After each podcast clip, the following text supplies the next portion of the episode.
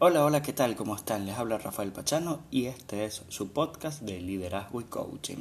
Hoy vamos a hablar sobre un tema particular y es superar las barreras de la comunicación interna. Y creo que es importantísimo que esto se, se converse y se hable sin tabúes.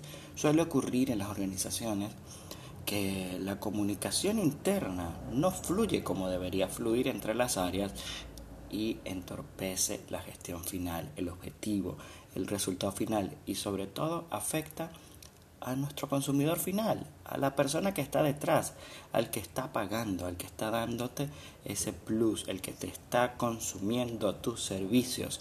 Entonces, cuando hay una comunicación interna efectiva, te aseguro que todo fluye. Y para esto te traigo unos seis consejos que o tips, hacks, como los quieras llamar, justamente para que eh, esto fluya. Y lo primero es saber escuchar.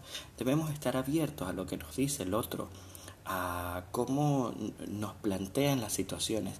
Y si no las están planteando, seguramente es porque está pasando algo que a ellos les está afectando y le están, están diciendo, hey, esto no está bien.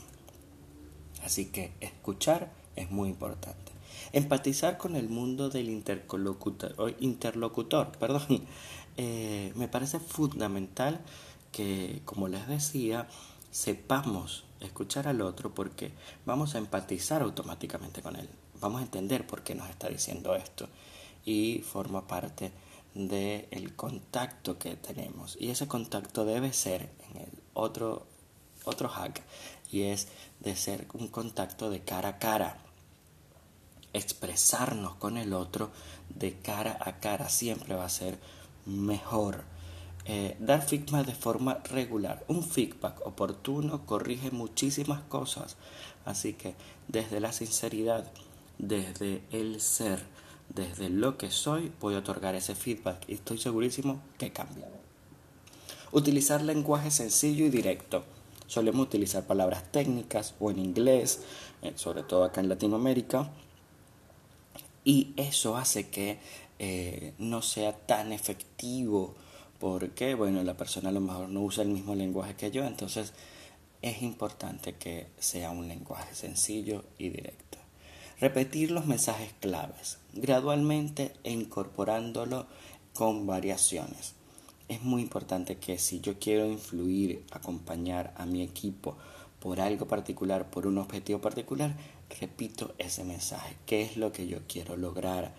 Si, soy, si somos los mejores, si queremos conquistar el planeta, si queremos ah, llegar a mucha gente, ¿cuánta es la gente que queremos llegar? Y bueno, yo quiero llegar a mil seguidores, a dos mil inscritos, a tener un equipo de alto rendimiento. Esos mensajes deben estar presentes. Con esto les dejo estos seis hacks para que ustedes puedan superar barreras de comunicación con sus equipos de trabajo. Un abrazo y nos escuchamos cuando me escuches.